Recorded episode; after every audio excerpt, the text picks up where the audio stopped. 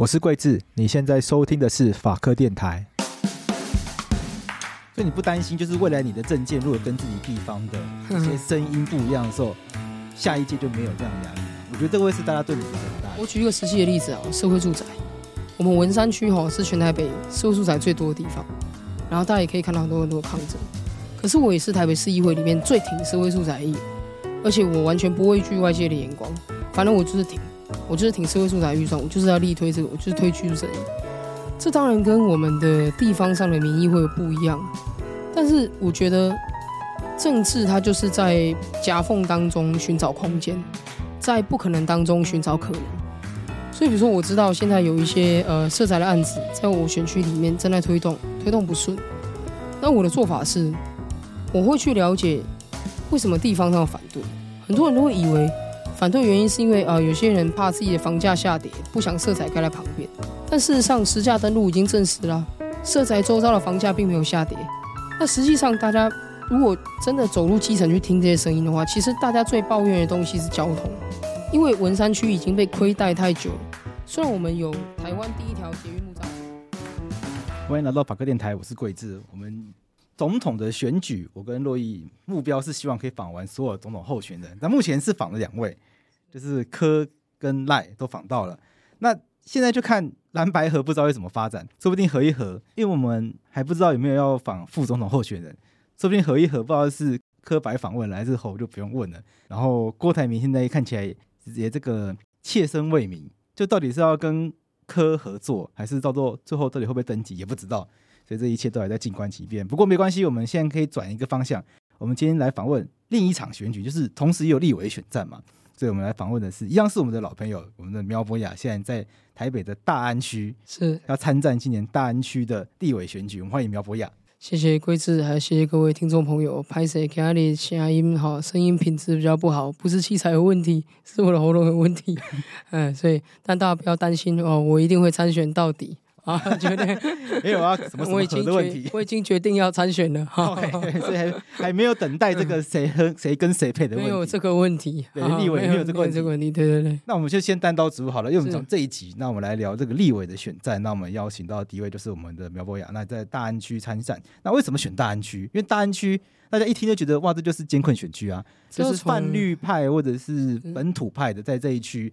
可以说是从来没有人赢过，那为什么你会挑一个这么困难的选区？这要从八年多前我决定参政开始讲起。那时候我决定要参选的时候，在选区的考量上面，首先第一个，我是出生在文山，长大在文山啊，所以，嗯，在文山区参选好像是一个很自然决定。啊，第二个就是就我对台湾政治版图我想象，我觉得台湾未来需要，早晚需要一个。第二个能够有执政能力的本土政治团体，在民主进步党以外，嗯，因为唯有创造出这第二个有能力执政的本土政治团体，我们才有可能真正有机会把中国国民党排除在人民的选项之外。嗯，你现在算代表民进党出来选吗？我是社民党提名的。OK，那只是民进党在我大安区没有提名支持我，算礼让啊。你可以像二零一四年的柯文哲或二零一六年的黄国昌啊，其实都是一样的情况啊。那只是当然，呃，我们在决定由谁出来选之前，确实曾经有做过一些内部的民调，来决定说谁是最强候选人。讲回来，为什么大安区？因为在多年前，好，在八年前我选择参政的时候，选择在我的故乡文山区参选的原因，就是因为我认为你要打造出第二个有能力执政的本土政治团体，那你的目标一定要设定在淘汰国民党，而不是取代民进党。假设说今天我们参政目标设定在取代民进党，那未来就算我们成功了，人民还是只能选我或是国民党。对，那台湾的政治并没有变得更健康，因为国民党这个亲共政治力量的存在，让台湾的总统和立委选举每四年呢，就好像是一次终局之战，大家都会担心说啊，选错人会不会国家被卖掉？所以有很多呃内政的议题、民生的议题，在这样子的。确实存在的威胁之下是没有办法好好讨论的。那除非有一天亲共的、亲中的蓝营国民党，他在公众的视野之外了，他不会再来干扰人民的选择了，我们才有机会在两个或者是更多都坚定守护台湾的政治团体当中，选出一个诉求我们更喜欢的人来做我们的执政者。那既然我的目标设定在这样子的话，我觉得挑战深蓝选区是个必然的选择。因为我我当然知道，说我跑到没那么蓝的地方去选就更好选啊，对啊，或者再跑到绿营的选区里面去选，哇，那当选几率更高啊。可问题是，这对我们要完成台湾的政治文化要变健康、变正常这个目标是没有帮助的。那所以当时选择在文山区选立委嘛，那最后没有当选。后来我又决定说，那就从更基层做起，从议员开始。那台北市的选区划分是文山、大安是同个议员选区。对，因为你是大安文山的议员。对，但是立委却只有大安。对，选区划分的问题。大安或文山是是，因为台北市有六个议员选区，却有八个立委选区啊。所以根据这个抽屉原理啊，一定会有被拆分或者是不重叠的地方。所以那时候，嗯，选大安文山的议员，就是我们一定要走的一条路嘛。就是唯有这样子，才是真正的能够争取人民的信任跟认同。那这次立委选举参选大安区，其实当然那是一个在更全盘的考量之下的结果。因为在文山区也有很优秀的我市议会的同事王明生要参选，所以在这样的前提之下，我们在大安区让我们做了这个民意调查、内参的民调，然后找出来说，哎，也许我是有希望、有机会来胜选的人选，所以最后就决定说好，因为。我觉得今年的立委选举，大安区有一个很严重的问题是，我们创下了一个民主政治的恶例。怎么说？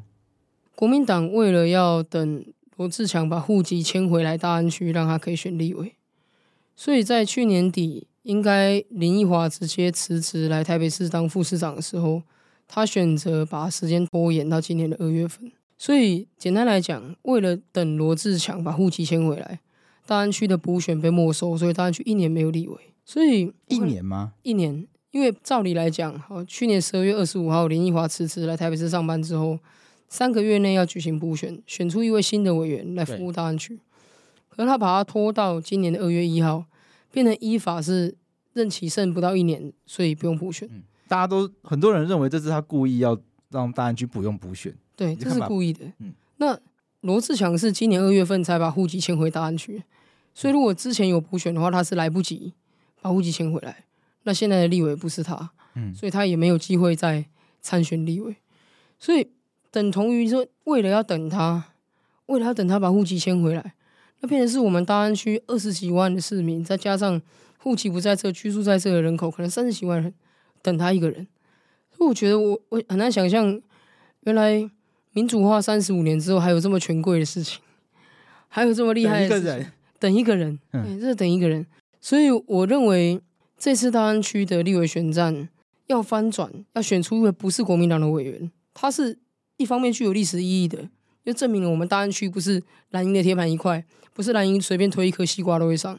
而另外一个意义是，我们要为政治上的投机者设下一个教训，嗯，不然如果这个模式会成功，那未来。在全国七十三个选区都可以这样搞啊！那对于人民来说，我没有区域立委帮我服务的时候，我要去找谁负责？我要找谁讨？理论上，大安区应该是很很蓝的地方。那林奕华走，他等罗志强，难道其他人不会叫吗？其他蓝营的人不会说你故意这样搞？其他蓝营也有人在这边。这是宫廷政治啊！OK，因为蓝营最让人诟病的之一就是宫廷政治嘛。嗯、连柯文哲都诟病他宫廷政治，对，就是。有太多的权力之间的私相授受，而且你这个私相授受，如果你说你只是分配你自己政党之内的利益，那算了，因为那是你的人民团体之内的事情。可是他现在是把大安区的二十几万、三十万的市民的权益拿来公开的分猪肉，然后现在变成是说，哎，我们大安区有一些牵涉到中央的议题，比如说哦我们在讨论东门市场的改建案，这牵涉到跨区，牵涉到中央，结果我。大安区没有立委服务哎、欸，选民来找我大安区的议员，我说好，我服务，结果我要去找隔壁中正万华林昶佐委员来帮忙。哦，OK，要跨区支援，对，这是一个非常不符合民主原理的现象嘛。所以我出来挑战，那不是我个人的事情而已。我觉得我的责任重大，是因为我必须要证明说，大安区是有改变的可能性。对，一方面也要给国民党个教训。不然的话，再这样弄下去，往后的话，这个所有的铁票区所有的深蓝甚至深绿区都这样操弄的话，那还得了？嗯，我们的国家的民主原则是荡然无存的。阿苗为了这次选举出了一本新书，叫做《我们一起向前一步》。是这本书，我先问，是你自己写的吗？因为很多政治人物到选前都会出书，但是都仔细一看，都会是找一些资深的记者写一些口述稿等等的。我老实跟大家交代，照片，然后之后可能那个稿费还起纠纷什么的。没有，我老实跟大家交代，这本书是百分之百是我口述，嗯，然后有人帮我整理那个口述稿，是，嗯。因为我没有时间坐在桌子前面，就是一个一个打字，但是我要把我要写的内容讲出来。OK，然后有人帮我打字，然后整理这些稿子，这样子。这不是找一个人帮你写传记，是你讲完，然后他再帮你写。OK，像里面就有说，从你出生就开始写，写到你念高中，然后参加社运，然后决定参政，然后分享的两章是你个人的一些心得，有孤独十一讲跟爱情与伴侣。我们来聊一下你成长经历好不好？简单讲，这不是一个选举书，嗯。啊，因为我最近几年慢慢发现，我有个特质啊，就是我好像是一个有点争议的人。这个是我之前一直没有发现，但我最近几年发现是有争议性的人，就是喜欢我的人很喜欢我，但讨厌我的人也很讨厌我。那我后来就再去发现了另外一件事情，就是说啊，喜欢我的人好像大多数是那种长期追踪我，比如说长期在脸书上看到我，或者是经常在 YouTube 上看到我咨询这些。那讨厌我的人呢，蛮有趣的，就是基本上他们几乎不追踪我，或者几乎不观察我，然后也也几乎跟我都不认识。他只是看到我就觉得很讨厌。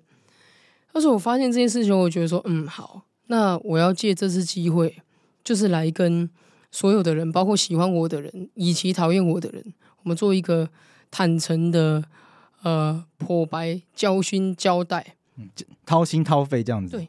就是，我就把真实的我呈现出来。所以刚才贵志提到了我成长的经历，一般选举书不会写到，不会写到自己从不会走路就想要开始写。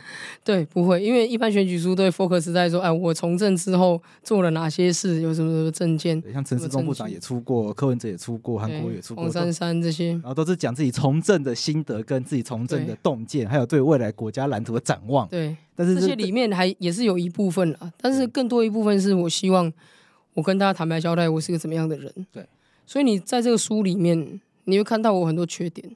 我觉得我的竞选对手可以买这本书去研究，他可以发现我很多个性上的缺点、为人处事上面的缺点，还有我的局限。但我觉得无妨，因为我就是一个跟大家一样，我们都是人嘛。嗯。那重点是我愿意很真实的让你看见我是谁。是。然后我也很愿意很真实让你看见我在。嗯，不管是个人生活还是政治工作当中的想法，嗯，所以未来当你看到我做出我的政治判断、我的政治选择的时候，也许你可以更了解我是基于什么样的理念跟什么样的想法来做这些选择的。所以为什么我们讲说我们一起向前一步？其实，呃，如果我不知道有些听众朋友应该也有看过圣经，在圣经里面呢，耶稣非常喜欢用牧羊人来做比喻，是，那他比喻。牧羊人的概念比较像是说，牧羊人是带领羊群的人。然后他其中就讲过一段说，他说一个好的牧羊人，他要跟羊生活在一起，跟羊住在一起，让羊熟悉他身上的气味。时间久了之后呢，这个羊就会相信、认识，然后相信这牧羊人。所以当牧羊人开始走动的时候，这个羊就会跟着他走。他们之间彼此是有信任关系的。所以这牧羊人不用去骂那些羊，也不用去跟他说教，也不用去打他们。因为信任的关系，他们自然就会走在一起。这个概念其实还蛮切合到我对于社运跟政治的理解。因为社运哈，它其实很有趣，它很像是一群人一起出去玩，然后有一个人他是一个拓荒者，他是个先驱者，他就跑在所有人的最前面，前进一百步这样，然后跟大家大喊说：“哎，这边风景超棒，希望大家赶快跟上脚步。”所以他看到了一个 vision，他有一个最好的愿景，然后但是这个 vision 这个愿景可能离大家有点距离。所以大家可能会听不到他在讲什么，甚至是觉得说啊，太远了，我觉得走得太累了，不想过去。那可是社运工作者，他是一个遥远的呼唤，呼唤大家走向了很美好愿景。但政治有点不一样，政治比较像是我是一个导游，我就是要带大家，所以我只能比大家前进一步。我就在一百个人面前前进一步，然后跟大家说：“哎，这里前进一步还不错啊，啊，就是。”是一个正确方向，那大家要不要跟我一起把这一步踏出来？所以政治工作跟这刚讲的圣经里的牧羊人啊，跟这个大家出去玩的导游一样，就是它是一步一步缓慢的前进的，重点是要大家一起。嗯，所以呃，我也是觉得说，对，如果我要做一个政治工作者，我必须要让大家熟悉我，让大家认识我。所以这是一个很大的挑战，因为我本来是一个很重视隐私的人，但是在里面我讲了蛮多我个人的事情。你可以讲一些你在书里面提到的，你希望大家认识的你是什么样子吗？呃，那书里面哦，其实讲了几个，呃，也许到现在都还会，我在网络上看到有人会争辩的事情，比如说，我现在网络上他还会看到大家在争辩二零一八年的公投的事情，我的角色，我的想法，很多人对当时提出反。平权公投，平权公投嘛，因为当时出，当时因为爱家团体提出了这个反对同婚的公投，嗯、那策略上面其实有两种，对一种就是全力的去叫大家出来投反对票，另外一种呢，提出反方的命题，意思就是后来就阿淼就提出要提出属于支持同志的这个公投，对，但是结果确实是很惨烈。这个过程，我想贵智也非常的了解。那我在书里面其实我就有在一次。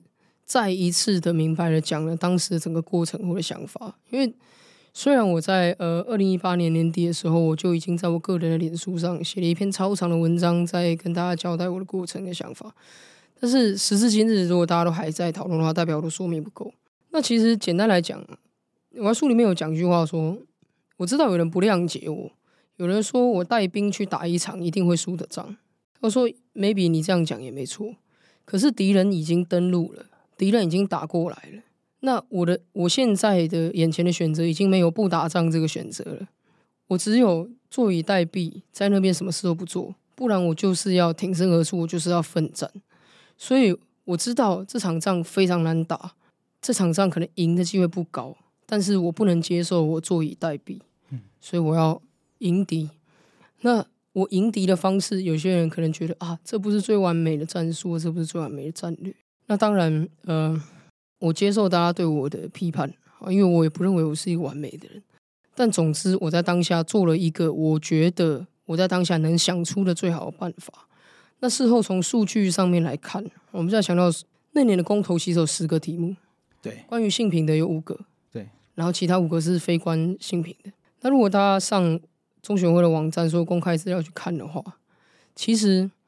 有正面对决的题目，包括性平，还有核电，好，非核家园，这些是属于有团体在运作，然后有正面对决的题目。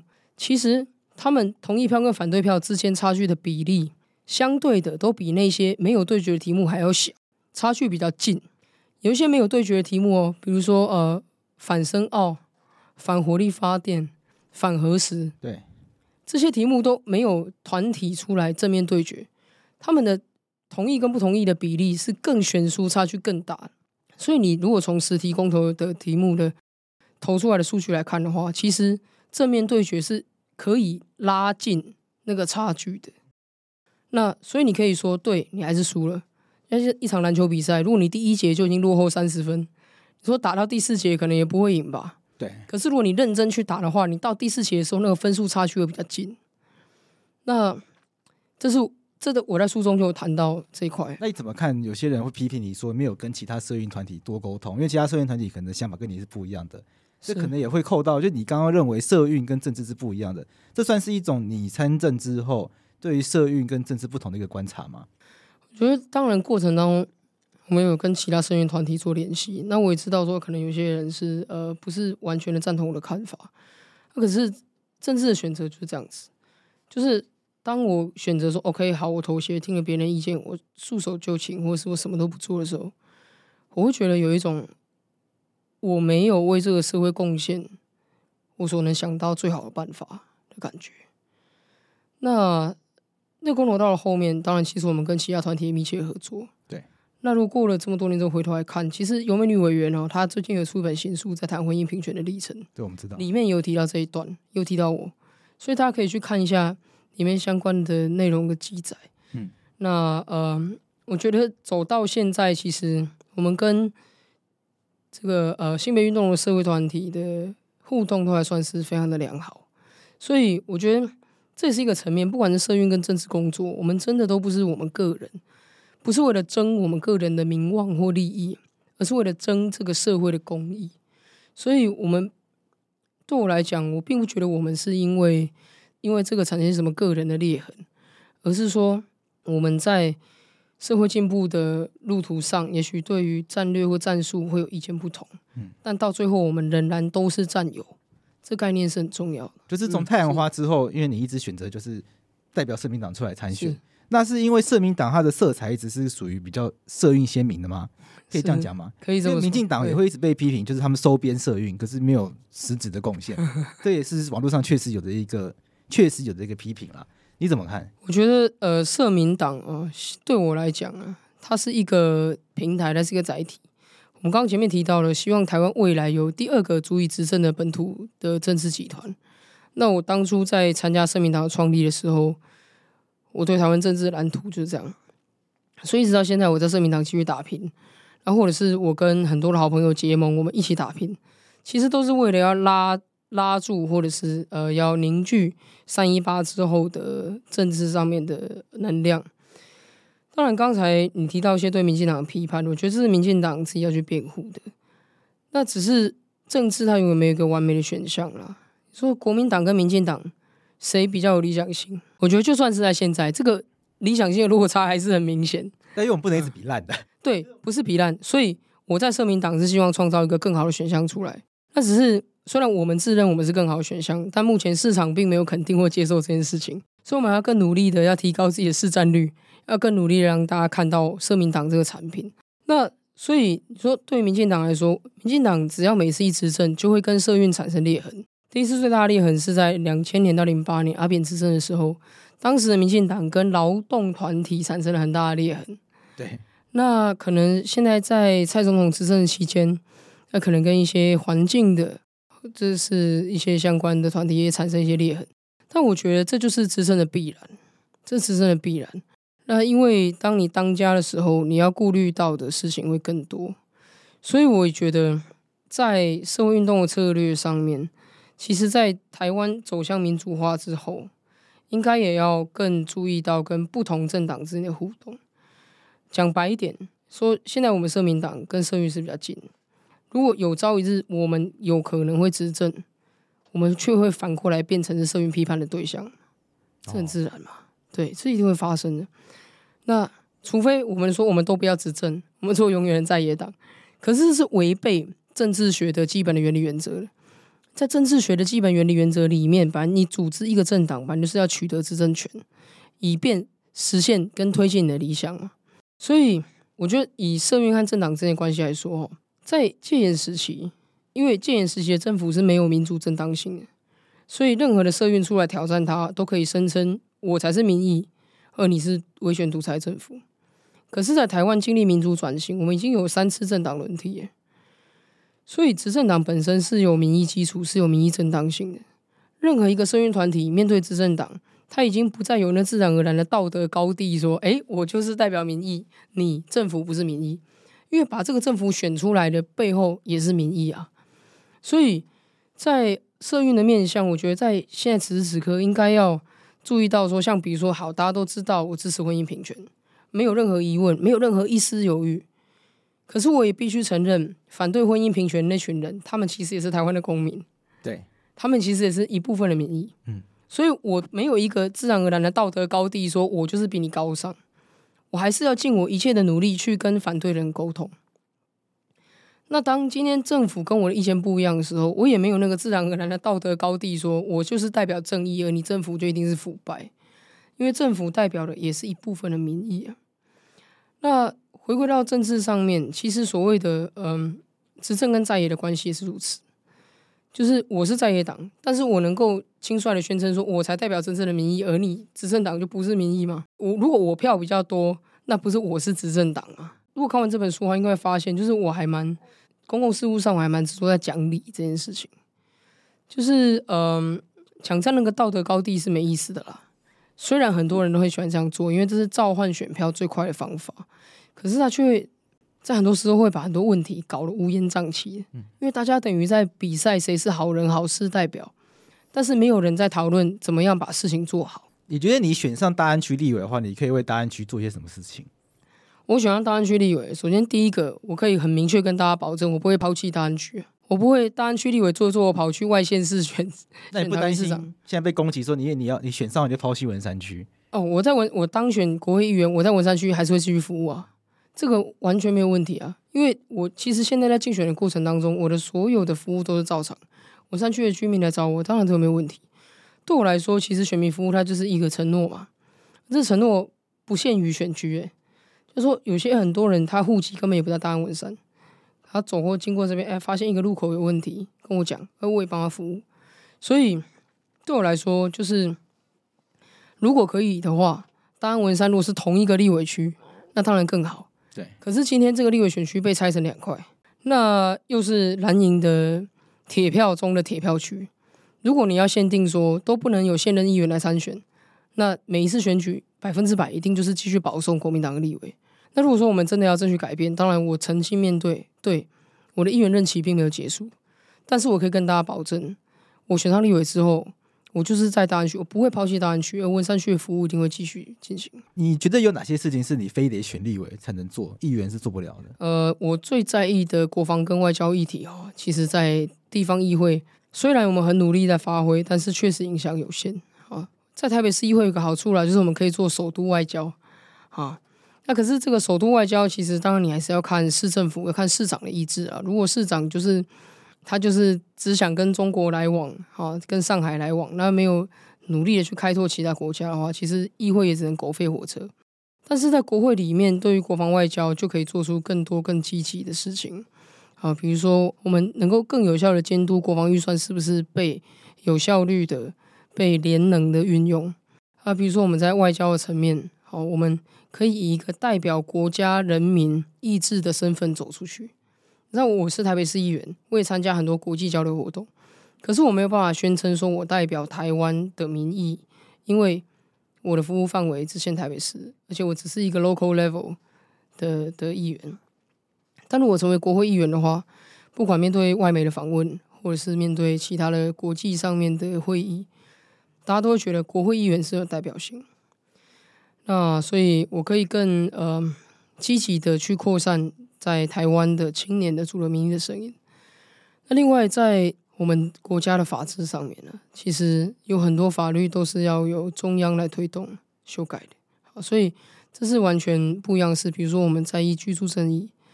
那在居住正义的推动里面，其实我们陆陆续续会看到关于住宅法修正，对于各地方县市政府在建设社宅是有更松绑、挹注更多资源，所以中央的修法是可以影响到地方政府的，而且还是一个更广泛的面向。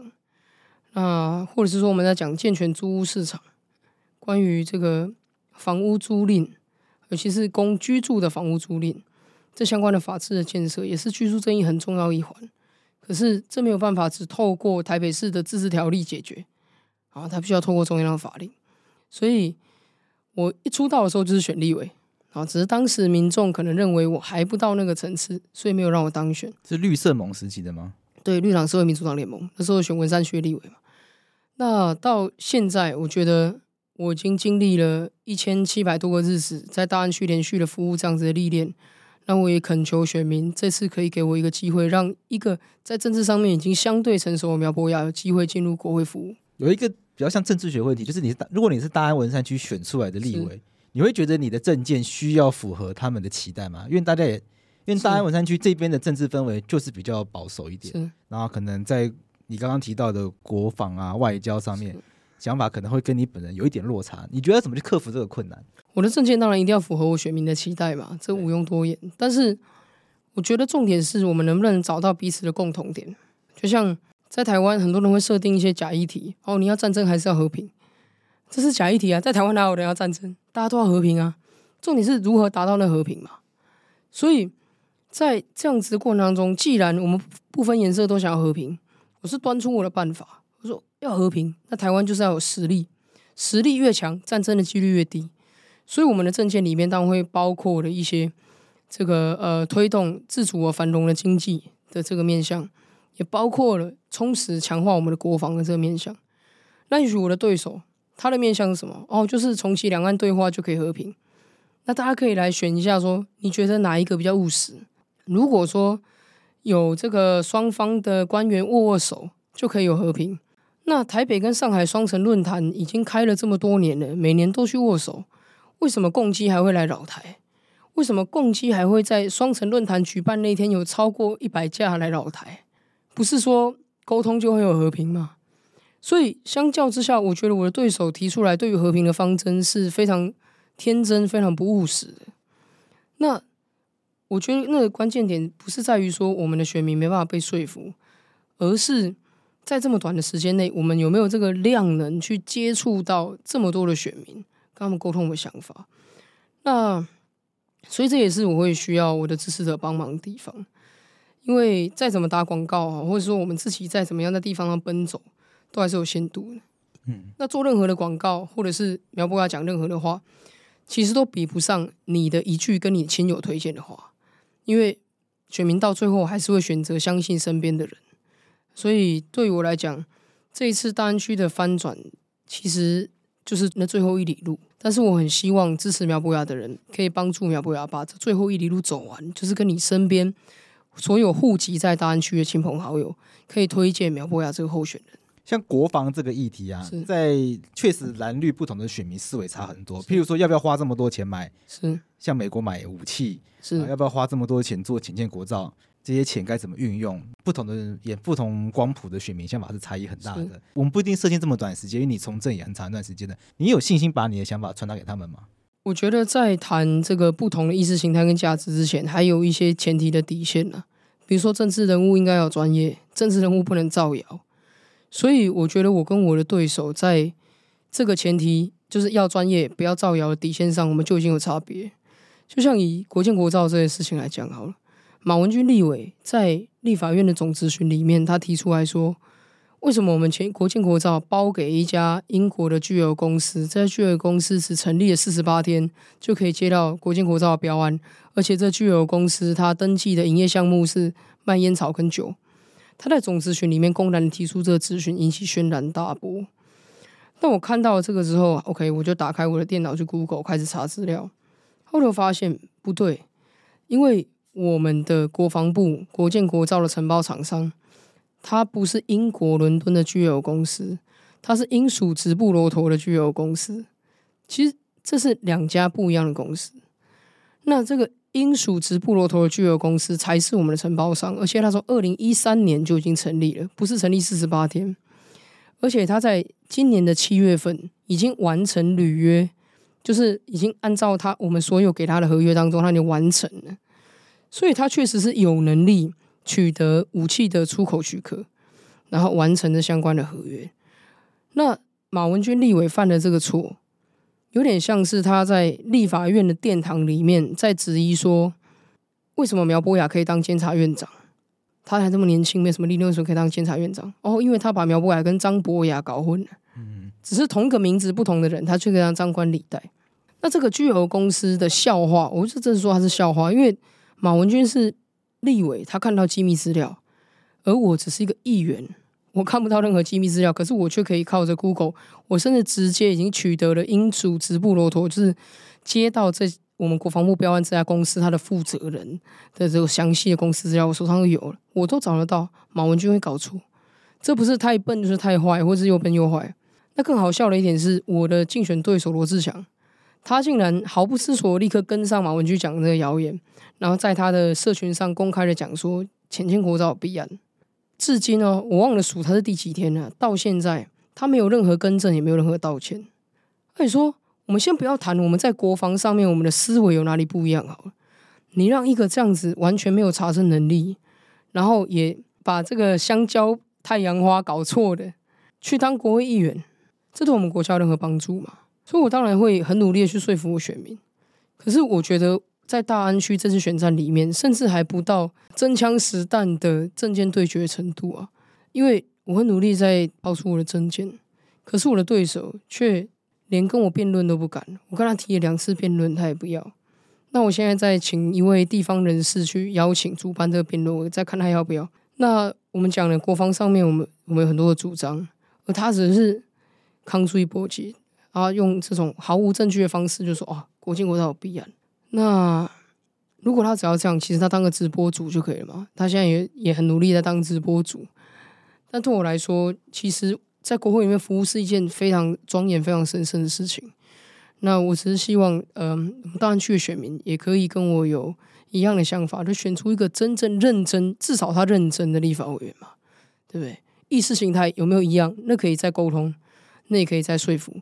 可是所谓的认真跟专业，应该是最基本的底线。讲到意识形态的话，因为大安区确实有非常多的可能，公务员跟着蒋介石一起来，公务员家庭、军公教，大家说这边是军公教的那个票仓，虽然。我我我觉得必须坦白面对，就是这边的国族认同跟你会完全不一样。你有办法去说服他们吗？呃，我非常了解所谓呃外省家庭的国族认同，嗯，因为我自己本身就是有一半来自外省家庭。在书里面有提到，你说你对对对，你的爷爷奶奶是讲广东话的，就是嗯，然后我妈妈是云林西罗人嘛，嗯就是一个本省跟外省家庭的结合。还是那时候我长大才知道，原来我爸要。跟我妈结婚之前，他们要去提亲，所以我爸就带我爷爷奶奶去西罗。然后在提亲的时候呢，我外公就刻意出门避不见面，因为他不希望他的女儿跟外省人结婚。就是我的家庭里面就可以很清楚，我看到了过去台湾各种不同族群之间不一样的想法。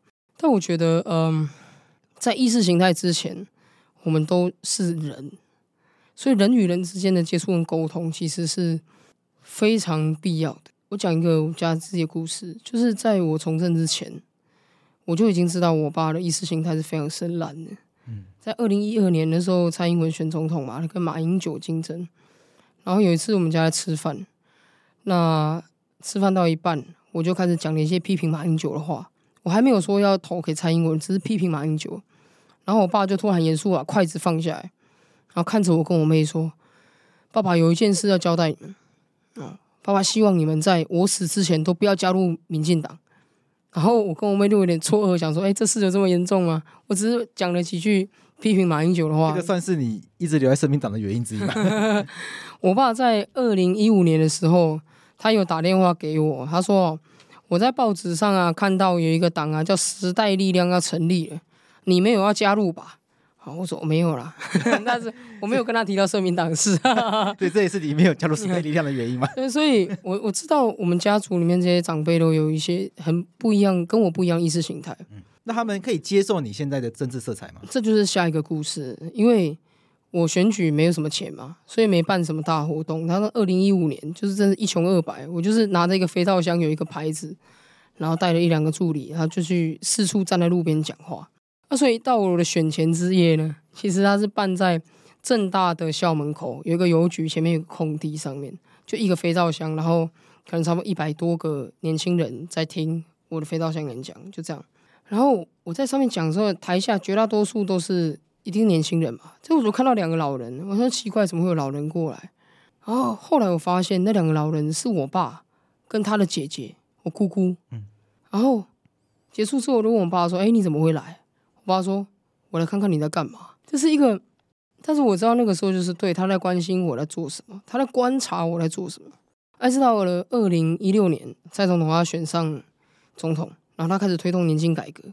年金改革也是一个非常惨烈的改革，在过程当中有非常多风雨，非常多的军工教的退休不一定退休，就是将届退休的都对这很不谅解。对，然后我记得有一年旧历年过年嘛，然后我们长辈就在家里面。那呃，我们家里面的其他的长辈哈，就是很多都是军工教了，所以就开始批评年金改革这个政策哈。那我身为晚辈啊，大过年的我也不想跟他们争吵，所以我就没讲什么话。可是这时候呢，我爸就跳出来了，我怕跳出来跟他哥讲说：“哎呀，这个我们家也算日子过得去。那我们现在每个月退休领七万，跟每个月退休领四万，我们生活品质不会太大改变啊。”可是差这三万能够给年轻人更好的未来，其实我觉得还可以。就是我爸讲了一个跟他的兄弟姐妹不太一样的想法，然后我当时内心就留下很深刻印象，说：“哦，对，你看，就是经年累月的努力，我想我爸应该是有看到，看到我们认真在做，我们没干什么坏事，我们 我们也不是抱持着对。”抱持的不良的心，其实我们是很纯正的心态，想要来为这个社会服务嘛。所以久了，他看到我在做事情，我相信他自己也会思考。嗯，对，所以这个经验也分享给大家。就有时候可能很难，你去跟你的爸妈辩论，然后你会变赢，因为在你爸妈眼中，不管你长你长到七十岁好了，如果你爸妈还活着，你还是小孩子。所以重点是，他看到我们在一点一滴努力的时候，也许他也会慢慢的理解说，我们是为何而战。那跟这个大安区这边的里长啊，所谓的庄脚啊等等的，通常都会。大安区可能我不确定有没有像中南部很多公庙，可大安区可能会有很多的活动中心，然后会有很多很多菜市场这一类的。你觉得跟他们互动起来，你真的觉得这个沟通是有办法做到的吗？当然有办法，诚意哦，永远是最重要的。可以举几个例子吗？呃，上星期天我刚办完我的竞选总部的成立大会，然后有蛮多的好几位里长，好几个市场商圈的自治会的会长和理事长。还有地方社团的人是愿意公开上台领我颁发的顾问证书。这要想到我二零一五年出来选立委的时候，根本没有人要理我；二零一八年第一次选议员的时候，也没有人要理我。这很正常，因为在台湾文山区深蓝的地方，几乎所有里长都是国民党籍的。你要他去跟一个不是国民党的人站在一起，其实很为难，很为难呐。因为有党纪的问题嘛，嗯，你会受到很大的压力嘛，所以我可以理解，我可以理解。那在我过去一届议员的服务里面，其实我们非常认真的去倾听每一个里长的需求。对我来说，没有党派之分，社民党就那么小，还要分什么党派？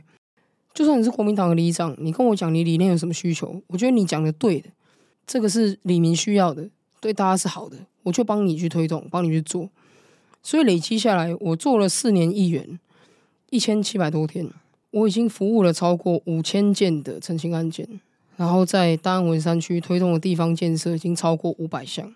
那这都是因为我们不分党派去服务累积出来的。所以这一次我很感动，是有好几位里长，他不会惧这个压力，要站出来跟我站在一起，来挺我。那。这就是一个所谓沟通可以改变。当然有更多里长是，我知道他肯定我，可是因为党纪，因为他党籍的关系，所以不方便。这我都可以理解，因为毕竟政治是一个人的工作，而人的工作就是最好他是双赢，而不是我都全拿你都没有，或是你都全拿我都没有。所以我觉得是在互相理解、互相体谅的前提之上，我们抱持着诚意去服务每一位市民。当然，包括里长在内。那我觉得，至少啦，我不敢说我是议会里最会服务的第一名。我们选区里也有其他议员服务的做非常好，但是至少我跟我的对手对比起来，我绝对有信心，在诚恳的沟通、地方的建设以及选民的服务上面，我绝对比较扎实。所以你不担心，就是未来你的政见如果跟自己地方的一些声音不一样的时候。下一届就没有这样的压力吗？我觉得这个会是大家对你的一个很大的。我举一个实际的例子啊，社会住宅，我们文山区哈是全台北社会住宅最多的地方，然后大家也可以看到很多很多抗争。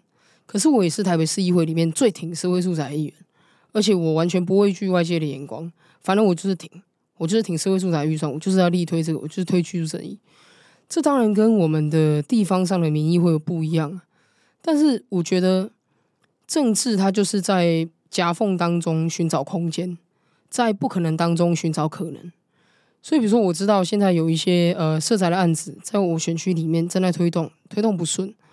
那我的做法是，我会去了解为什么地方上反对。很多人都会以为反对原因是因为啊、呃，有些人怕自己的房价下跌，不想社宅盖在旁边。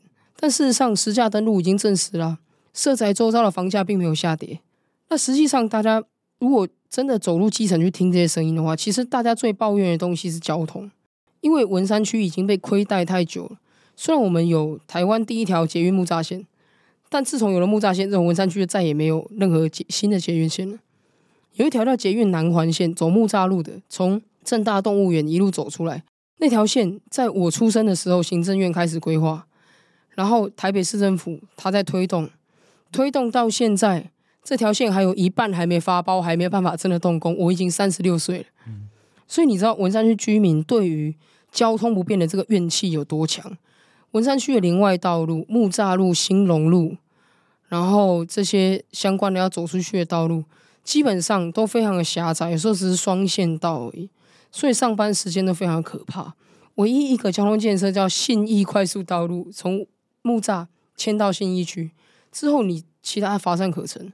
连我曾经仔细盘点过兴隆路、木新路、木栅路上所有的公车站，要做 B 车弯，都做不出来几个，因为人行道太狭窄。所以文山区居民对于交通怨气是很强的。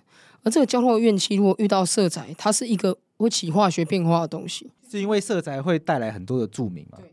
然后他们就会下意识觉得说，那交通不是变得更差吗？人更多，车更多。所以在这个我了解化学变化的原因是，我要去解决这个问题。所以在关注色彩议题的时候，一定要同时去附带色彩的设计以及周边开辟新道路的规划，去改善色彩周遭的交通。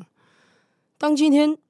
市府要规划一个色彩在这个时候，我们当然要督促市府，也要把这里的捷运站赶快加速建设。所以你看，这就不是一个零和游戏喽，这就是一个诶，大家也许都可以找到自己在这个案子里面可以接受的点。好，又比如说我们在色彩设置的时候，我们会希望它融入公托公幼、老人日照中心、图书馆、停车场这些公共设施，然后回馈给周遭的里民嘛，让里民可以来使用里民活动中心等等。甚至我现在进一步在构思一个主张，是以社会住宅为中心的都市更新。你说社宅周遭的都更可不可以给予容积奖励？我觉得这是可以思考问题。因为一个社宅进来之后，如果它可以带动周遭的都市更新走得更顺利，那周遭居民的意愿就会增强。说不定到时候社宅变得不是邻避设施哦，甚至是大家会主动争取说，希望在我这里设一个社会住宅也不一定。那像这样就是我的理念没有改变，推动社会住宅、推动居住正义的理念是一致的。可是，在下面的做法更细致的时候，我觉得我是那个有能力可以去沟通、去解决问题的人。如果进入国会的话，那居住正义这一题你会怎么解？在国会里面啊，我觉得居住正义大概对我来讲，居住正义三本柱啦。第一个社会住宅嘛。要达到百分之五的存量，台北市有一百万户，就要盖到五万户。好，第二个是健全租屋市场，因为其他剩下的百分之九十五，它大多数还是市场。那现在这个市场失灵不健全，所以你要让租屋市场更透明，而且房东跟房客之间的力量要对等。就说我们要扫荡二房东，也要解决二房客的问题，就是那种邪恶的包租公，好，或者是不好的包租公，以及租霸。这两个问题透过法规去解决，把租屋市场弄得健康。第三个，都市更新，因为市场上面除了租屋租出去的房子之外，当然还是一定有一定比例的人他有购屋的需求啦。不可能说大家都不买房子，就是在我们这个文化之上。现在台湾的房屋自有率是八成，未来也许能降到五成就不错了。那就是还是有一半人要买房子。那可是我台北市来讲，台北市一百万户房子，超过六十万户是三十年以上危老建筑。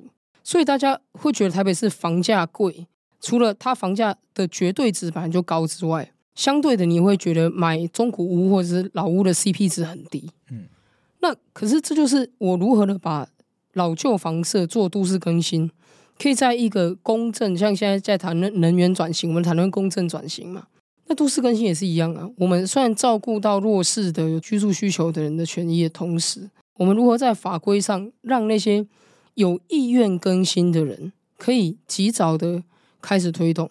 我举个例子，在我大安区，在通化街附近法治里有一个社区，它是民国四五十年代所盖的中华电信员工的旧宿舍。这个旧宿舍已经几十年了，而且大多数是都没有电梯，狭窄不到六米的巷道，连这个防火避难可能都有问题的。现在已经有九成的住户都签了同意书了，土地也已经整合好了，可是就卡在土地当中。这个产权属于中央的交通部的电信协会，而这个电信协会它的职权里面并不包括推动公办都更，所以虽然住户已经九成都同意可以都更，而且土地的产权也并不复杂，这个都更却拖了四年，到现在完全没有任何一点进度，这是一个很荒谬的情况啊！公共安全已经出现问题，然后大家意愿也都已经到位了，可是，在法规上，怎么好像谁都说自己没有权利来推动？市府也说这不干他的事，因为土地不是他的。中央说不对啊，我只是电信协会，我又不负责，我不是住都中心呢、我又不负责开发这些。所以像这个未来进入国会的话，我就会有更大的能力来做这个整合协调。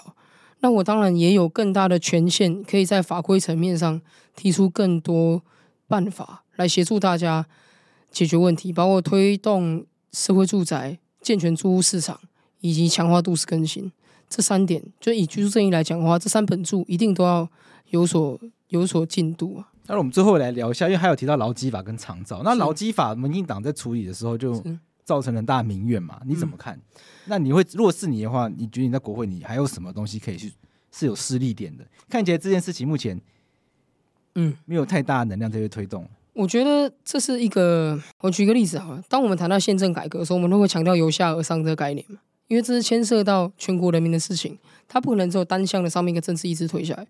其实劳动法令也是这样。我最近几天观察一件事情，就是劳动法令它牵涉到利害关系人真的非常非常非常多。我讲个故事，我的选区里面哦，丹文山区有很多那种小型餐馆，嗯，就是呃，可能上一代夫妻两个人自己开了一家餐馆，然后。年纪大了，慢慢传给第二代。那这第二代因为没有生很多嘛，可能一两个人在做，或者一个人在做。然后这些小型餐馆呢，在疫情的时候都还撑得下去，可是，在疫情结束之后，却有好几家关掉。然后我就去关心说原因是什么？他说是生意不好吗？其实也没有不好，生意还很好，可是要关掉，因为找不到人来做。因为经过一个疫情呢，爸妈都变得更老了，做不动。然后小孩子说：“那我要请更多的厨工，更多的帮手。”可是在疫情之后，缺工变得更严重，找不到厨工跟帮手，最后只好虽然还有生意，生意还不错的把它收掉。然后他说：“哎，那你过去的这些厨工跟帮手去哪？”他们就说：“哦，好像有很多人去跑外送，因为他们说跑外送比较自由，比较不用被管，然后不想来。”然后这些小老板就会开始跟我吐露非常多，因为我们年纪差不多，我们都三四十岁，哈。所以他们也知道说，在现在就是要遵守劳动法令，然后有这个遵法的意识，对他有这个意识，不会是那种比较传统的，对他有这意思。然后他就跟我讨论说：“我说请人啊，我请他来之后，我就说，哎，依法我要帮你保劳健保。结果他们说不要呢，他们说不要，我要保在工会。然后我问他说为什么？他说因为我保在工会的时候，我每个月被扣的钱不用扣那么多，而且我一三五在你这边做，二四六可以在别的地方做别的事情。”我如果保在你这里的话，我反而不自由。然后这个老板就问我说：“那他怎么办？因为我不能不帮他保啊！我不帮他保，我违法啊，换他被罚。对，可是我如果跟他说不行，我一定要帮你保，他就会说：那我不要来你这里做。反正很两难，要守法，反正荣光不来。对。然后我就说：哦，有这种状况啊，就是你就了解到这个情形。那这个故事其实只是冰山的一角的一角，就是。牢固之间看待事情的方向是不一样的，然后消费者也是一个力量哦。嗯，那比如说我们在讲餐饮业好了，现在餐饮业的薪资其实比起疫情前提高了非常多。哦，我我看到很多餐厅是四万块、五万块在找人，那薪资提高之后，就算找得到人，他餐厅营运成本增加之后，餐点的价格会提高，所以变成说，哎，消费者会有感说物价的上涨。哦。那我们的基本工资在过去的七年之间，其实每年都有调涨，涨到现在的比例其实也蛮高的。所以，我们国家月领三万以下的这个族群的人数其实减少很多。但是，大家就在讨论一件事情：说，那这个薪基本薪资调整的涨幅跟总体薪资的涨幅，到底跟不跟得上物价这件事情？那所以在这整个过程当中，我觉得劳动法令的变更，未来要走的方向应该是。它不应该是个由上而下，就哦，今天劳动部又有一个新的政策端出来，然后就叫你接受，因为这个很像一个炸弹，不管你这个方向是什么，它都会像一个炸弹，然后社会就直接爆炸炸开。应该要做的是，像是年轻改革一样，你要邀集劳工团体，然后邀集这个雇主，而且雇主不能是那些财团而已，这些中小微型企业的代表，再邀集到包括消费者的代表。大家一起来讨论，针对不同行业别，可不可以有不一样的规范跟限制？那我也在新创公司待过啊，我知道新创公司的工作形态。你做过新创啊？对，因为大家对你的印象就是你从 Face 联盟当法务出来，后来做国会助理。在那之前，我是在新创公司做法务。OK，就现在有一个很有名的 Accelerator，一个一个孵化器叫 AppWorks。我以前是 AppWorks 一开始最初的四个创始人的其中一个人的公司里面的员工。OK，所以我完全知道，也新创公司，好，我们不要讲台湾新创公司啊。你觉得台湾的劳基法如果去劳检特斯拉会发生什么事情？就爆炸。对，如果你觉得台湾劳基法去劳检 Google 或者是 Facebook 会发生什么事情？就是这些行业别它所需要的东西其实是不一样。那我们怎么样去针对每个不同的行业去设计可以保护劳工有一个楼地板？我在书里没有特别强调，劳基法的作用是保护劳工要有楼地板，不能变奴工。但是这个楼地板不能变天花板，对吧？哦、对对，那你这个楼地板的设计，它是不是能够让我们想要鼓励的新创产业都能够这个嗯、呃、有遵法意识的人都能够务实的遵守这些法律？但是在讨论劳基法，如果往稍微去松动一点的方向前进的话，嗯、很多劳工团体是不接受的，就会炸，就会炸开，一定会炸开，一定会。对，光现在就已经很多人，很多劳工的处境也不好了。如果再松动的话，对，很多劳工团体一定不买单的，他又会觉得那是不是比惯老板更惯的一个空间？对，所以我就在讲，这绝对不能由上而下，因为由上而下就是你叫他买单，他一定不会买单。我觉得现在很缺乏一个让利害关系人之间彼此理解的一个平台。过去我们在劳基法里面，我们也看得出来，很多资方讲的也是超级没有同理心的话。很多资方跑出来说：“怎么会有过劳死？有过劳死，他本来就有病。”这是一个超级没有同理心的话，不是吗？职家职在诉讼一定会听到这个。对，那可是相相对的，像我想贵智你也理解，因为其实你也是个创业家。那以一个创业家的角色，如果仔细检视你的公司所有的劳动状态的话，可能也没办法完全的贴合劳基法规定。那或者说像我，我的工作形态。我的员工，我我必须要一直每天不断的去催促，每个月不断的催促我的员工说：“哎，把你们的打卡记录填好。”是变成我要去催促他们，为什么？因为如果我没有打卡记录的话，是我是资方，我违法。对。但是我的员工其实并没有那么想每天都打卡。啊，这是可以理解，很多公司其实是这样。对。那可是我我不去催促他们打卡的话，变成是我违法。但是像这种东西。有的时候，他欠缺的是一个利害关系人之间相互理解，对方到底有什么难处。现在变得好像哦，铜墙铁壁，楚河汉界，势不两立。那这样子的话，不管你有任何的风吹草动，任何一次修改，要么就是劳方整个炸开不买单，不然就是资方整个炸开不买单，那事情就会永远留在原地嘛。所以我觉得，这个真正的第一步，那第一颗扣子，应该是政府出来坐庄，我有一个平台。让所有的利害关系人、劳方、资方、消费者可以相互理解彼此的难处是什么，因为我还是相信人是可以彼此理解的，在理解之后，就有可能找出一个共同的愿景。不管我们原来距离有多远，只要我们能够彼此理解的话，就是有希望。那长照呢？以长照来说，哈，最重要的还是公共化了。我觉得公共化很艰深。我举一个大家一定很了解的例子。台湾的所有公共服务做的最好的公共化就是教育，义务教育。在台湾哈，识字率超级高，因为每个人一出生，时间到了就是读小学，读了国中，然后现在义务教育延伸到高中了嘛。哦，这个义务教育里面呢，它绝大多数九成以上大多公立学校，很便宜，然后服务基本上应该达到均值跟优质的这个目标。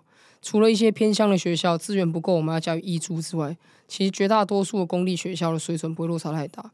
然后一小部分市场，就是如果你真的很有钱，你可以拿钱去上私立学校。对，私立学校里面有很多很新奇、很赞的各种的服务，给你双语，然后给你这个管弦乐队，给你这相关的很高级这样子，那是给有钱人。这就是所谓公共化的概念，就是百分之九十、百分之九十五的人可以享有一个平价的优质的服务。而剩下百分之五的有钱人，他可以去花大钱砸钱追求他所想要的卓越的服务。那长照也是一样，现在长照的问题是在于它的公共化程度不够，大多数是私有化。私有化就是百分之九十五都掉到市场里面去，掉到市场大家都痛苦啦，因为就是比谁钱多嘛。呃，消费者或者说需要被服务的人，他必须要砸大钱才能请到合格的看护。然后有的时候你有钱还请不到看护，欸，现在是这样啊？对，因为疫情的时候。大家抢看护抢的很严重啊！对啊，对啊，对啊。然后现在确实人力很吃紧，是有钱真的不一定请。是是是，然后又再加上我们刚提到前面的劳动议题，我们要不要放宽家事移工的配额？这也是一个敏感区哦。如果放宽家事移工的配额，会不会国内的劳工团体不接受？可是如果不放宽家事移工的配额的话，那就会变成很多需要长照服务的人，他必须要付出很高额的金钱才能够请到他的家事服务工，而这高额的金钱不是人人都付得起。那所以你看到这些东西互相扣连嘛？那以长照来讲，我觉得它最终解决路径，它必须要像教育一样走公共化的路线。比如说，未来百分之九十五的老人，他所接受的长照服务可能是来自于政府的公立的长照机构所提供的。那他不会太贵，服务品质不会太豪华，但也不会太差。那剩下的百分之五的人，诶，他可以砸大钱去追求他要的豪华、豪华优渥的长照、养生村等等。对，唯有这样子做，才能够摆脱现在大家好像都各凭本事，看谁家有钱，然后谁本有这个通天的本领。有钱去聘请到看护，所以你是会支持侯友谊的政策，要废掉八十量表的吗？废除八十量表，其实他真的是只有看到点了，但长照是点线面。废除巴氏量表，这个我不反对。可是废除巴氏量表之后，找不到看护工的就找得到了吗？现在社会的现实，侯友谊没有讲的社会现实是，就算你通过巴氏量表，你也不一定请得到看护，真的是这样子啊？那你把巴氏量表废除掉之后，要请外籍看护的人变多了，需求变多了。那侯友谊有没有同时增加供给？如果他没有同时增加供给，那需求变多，供给不变，就是价格上升了。那台湾的弱势家庭准备好迎接价格上升的冲击了吗？所以对我来说，你要废除巴氏量表，它只是一个第一步。当你废除了之后，你要重新去考虑，你要不要再放宽家事义工的配额，还是你要再去加大补贴？台湾的居家服务居服员，让本土的居服员的价格，消费者付一部分，而政府补贴另外一部分。你既保障了居服员的收入，也让消费者不要太过沉重的负担，这才是一个整体的配套嘛。那放宽外籍看护，这会是个路吗？这个这个就等于是你要跟国内劳工团体协商，因为我知道很多劳工团体是没办法接受这件事情，因为大家。有工作做事大家很开心的事情，是是让外国人进来抢工作，他们一定不乐见。那这个，但消费者这一端，很多家庭会认为，到底为什么不让他们请？他们确实有长辈的需求。是是是是，所以为什么我会说，让利害关系人之间彼此能够互相理解非常重要，不然我们社会永远都在各说各话。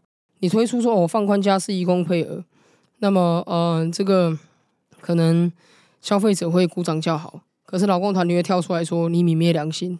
你是一个跟这跟惯老板搭配的啊，那当然也包括一件事情，是大家有如果注意到说，我们国内有非常很诡异的中介制度，这些中介制度其实都在剥削那些外籍的家事义工、外籍看护工。那这中介制度可能要一并修改，因为中介卡在中间，其实对于消费者来说也不一定是好事，对于劳工来说也不是好事。那我们政府有没有这足够的魄力去？比如说增加直聘、看护工的直聘，或是自由转换雇主，这些相关的东西，都比一句废除八四量表还来得困难了许多。所以，他需要一个有足够政治意志，而且足够理解问题的人出来解决这个问题。那除了选择由谁来执政的之外，在国会里面，当然也需要，因为国会就是这个社会当中不同利害关系要相互协调一个最重要的平台。那因为国会议员如果每天就说啊，只会乱骂，只会乱骂，然后召开一些记者会，再骂一些根本没有根据的事情。我前两天还看到王鸿薇开了一个记者会，在骂张志奇，说志奇七七接政府案子。我想说这是一个什么低能的问政？他为了这个低能的题目还要开了一个记者会？那我们这些国家这么复杂、那么重要问题，谁来关心？所以选国会议员，我觉得你不纯然只是要选一个会骂的人，或是骂人让你听了很爽的人而已，你还是要真的。注意到这个人，他到底有没有解决问题的诚意跟能力？因为唯有如此，他才能够在国会里面扮演一个统合协调社会各界不同利害关系人的角色。那最后就因为时间也差不多了，最后就是如果你真的进入国会的话，你会怎么跟民进党、跟国民党面对民众党这样子的合作跟挑战？因为毕竟你还是社民党，你的处境会比较像之前的陈柏伟一样。你觉得要怎么去面对这个处境？我其实在议会就一直在面对这个处境，因为我在议会也是唯一一个社民党。但是我觉得最重要的是，呃，至少我现在一届议员里面，我在议会也累积了我的个人品牌。这个人品牌就是，我相信在议会里面跨党派的大多数议员，对于苗博雅问政的内容，应该都会知道我是有所本，是有做过研究的。所以在意识形态上，也许他们并不完全赞同我，可是他们会知道，在一些跨党派跟政治意识形态没有太强烈关系的题目上，我是可以被信任。我举个例子，今年初不是爆发那个 iRent 外泄四十万笔个资的事情吗？爆发这件事情之后，我就觉得啊，现在法令真的太荒谬了。台北、新北、桃园三个县市重罚，罚到最高九万九三二十七，再加中央罚二十万，加起来四十七万。你外泄四十万笔的身份证字号、跟信用卡号码、跟姓名，你却只被罚四十七万。他说：“哦，法律最重只能罚这样。”我觉得超级莫名其妙，所以我就提了一个法案是：未来我们台北市的共享运具业者，如果说他哦因故意或过失外泄消费者，致消费者各自外泄，情节重大。那最重可以撤销或废止营运许可，因为我要用这个方法去强迫业者做好治安防护，因为他知道万一出事了，他有可能公司要被撤销或废止营运，他损失很惨重，所以他才会有动力去投资在他的治安防护嘛。那我提了这案子之后，我拿给我议会同事签，很多人他就是看到我这是我提的案子，他马上会签，而且不会去区分到底是哪一个党。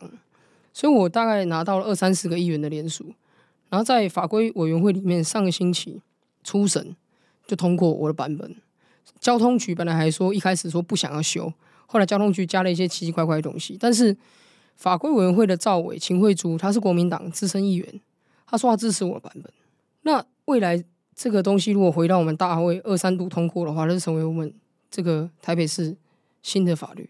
那我在上一届议会里面。上一届台北市议会第十三届议员，我是市法规的提案数最多的议员，而且我成功催生外送平台管理自治条例跟近零碳排自治条例。我只有一个人在议会里面，可是我可以催生这两部法律，所以我觉得我在议会里面一直在做一件事情，就是说我让跨党派的同事，虽然他们意见跟我不一样，但至少他们会相信说，嗯，苗博雅的人格跟他的专业度跟他的诚信是基本可以信任。所以我们可以对话，我们可以沟通，我们可以在有共识的题目上相互支持。所以未来我进入国会是秉持同样的精神。我想今天透过这样的访问，我们更了解苗博雅为什么会选择从政，以及他在艰困选区啦 从政是四年以上的嘛，因为是第二届第二届议员。是是是，我们可以从这个过程中让我们了解到苗博雅他在这个从政的过程中。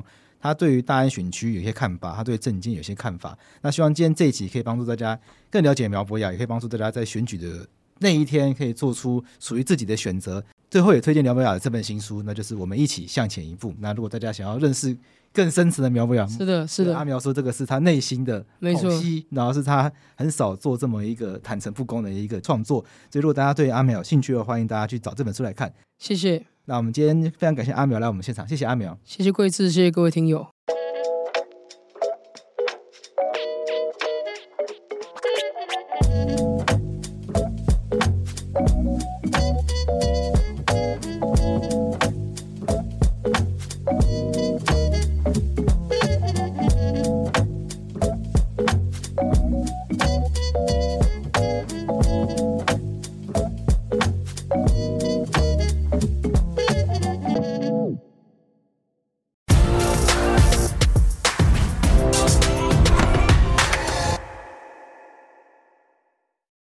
你知道台湾有一座司法博物馆吗？这座司法博物馆，法白曾经在那边办过不止一次讲座，里面还有保管了很多很多有趣的司法文物。